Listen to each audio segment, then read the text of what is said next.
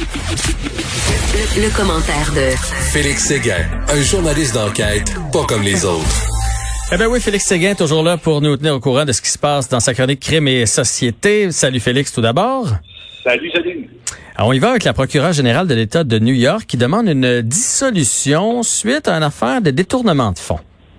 Oui, c'est assez important parce qu'elle demande la dissolution de la National Rifle Association, la NRA. Tu sais, comme Mhm. moi, que la NRA, c'est le principal lobby euh, américain des armes à feu qui Ouais. est extrêmement controversé, que l'on voit d'ailleurs euh, à chaque tuerie dans des dans, de, masse aux États-Unis.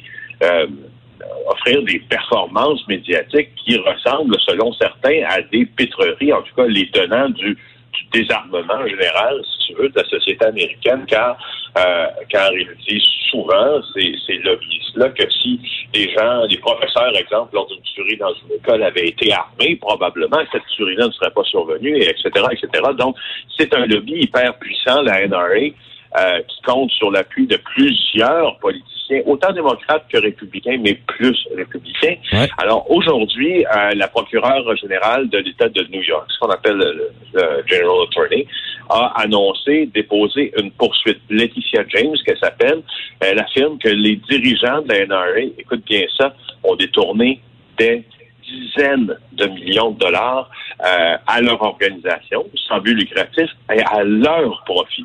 Alors, la poursuite vise, oui, la NRA, mais le président de la NRA, Wayne Lapierre, son conseiller juridique, John Fraser, son ancien trésorier, Wilson Phillips, euh, et un ancien chef de cabinet de M. Lapierre, euh, Josh Powell.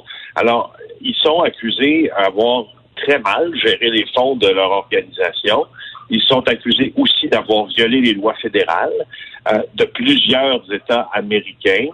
Et, euh, et ce qui fait en sorte que d'avoir procédé ainsi, euh, avec un manque de diligence complet avec les finances, finances de la NRA, ça a engendré une perte de 64 millions de dollars en trois ans pour ce lobby-là. C'est énorme. Qu'est-ce que qu'est-ce qu'ils ont fait avec l'argent? C'est là la question. Selon Ouais. la poursuite, euh, on soutient qu'ils se sont payés des voyages aux Bahamas, qu'ils se sont offert, offert des, des, des repas très copieux et très coûteux, qu'ils utilisaient aussi des jets privés, tant qu'à Lapierre, euh, Wayne Lapierre, qui symbolise la NRA, donc parce qu'il est le président. Euh, écoute, il aurait conclu après son départ de la NRA, un contrat de 17 millions avec son organisation pour agir à titre de consultant, un contrat qui n'a même pas été approuvé par le conseil d'administration. Donc, on a court-circuité le conseil d'administration de la NRA pour donner 17 millions à son ancien président.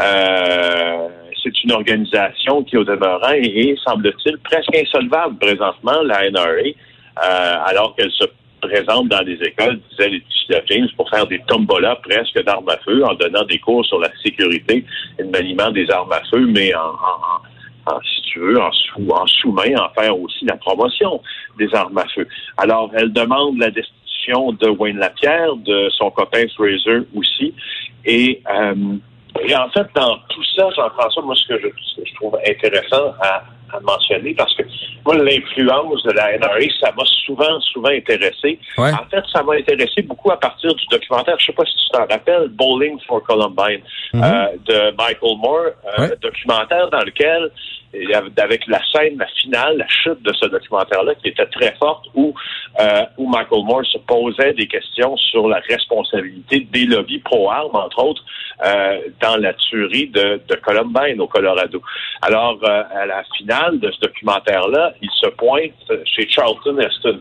Tu sais, là, cet ancien porte-parole comédien de la NRA qui, qui lançait, qui scandait souvent là, le fameux slogan là, From my cold en levant le bras au ciel. C'était un peu c'était un peu même euh, euh, théâtral comme scène, mais euh, c'est une, scène que je trouvais fascinante. Puis là, Michael Moore lui, laisse une lettre parce que M. Heston ne veut pas répondre, qui lui demande en fait un peu des comptes, qui lui demande et euh, et donc cette influence-là euh, est, est énorme et si grande euh, que euh, la procureure de, générale de l'État de New York, elle affirme, elle, que euh, puisqu'ils étaient si influents, la NRA n'a juste pas été surveillée pendant des années, pendant que les dirigeants principaux de l'organisation transféraient de l'argent dans leur poche.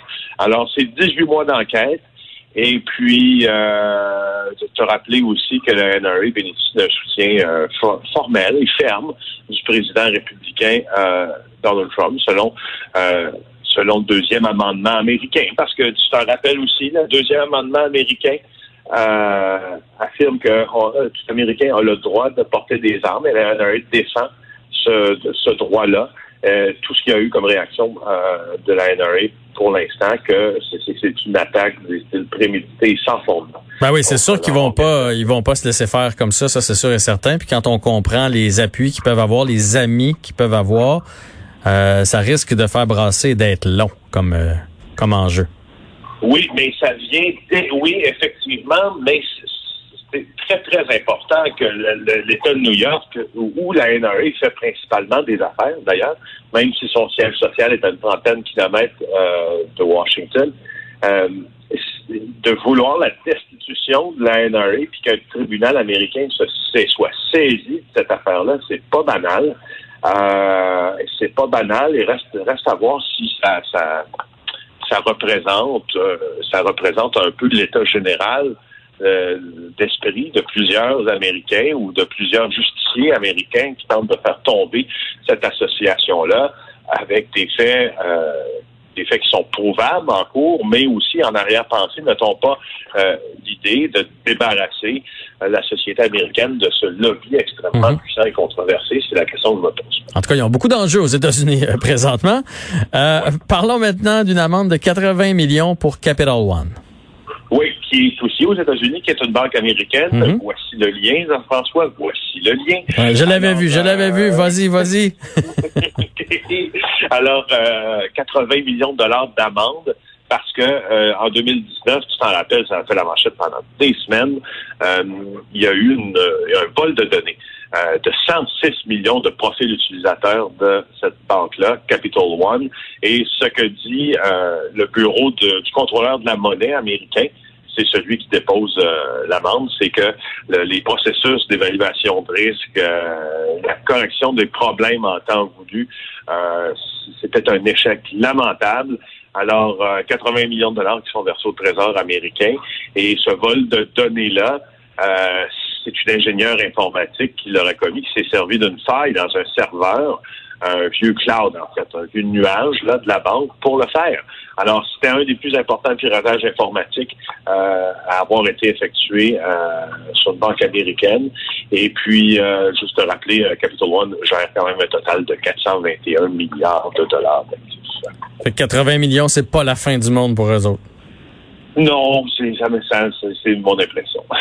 mais c'est pas le fun, là, donner 80 millions, mais reste qu'ils ont quand même les poches creuses. Oui, exactement. Félix Séguin, euh, grand merci. J'imagine qu'on va pouvoir se reparler dans les prochains jours euh, de cette histoire de la euh, NRA. ça va, ça va sûrement revenir dans l'actualité. Fait que tu nous tiendras, tu vas nous tenir au courant dans les prochaines journées. Un grand merci à toi. Bonne fin de journée.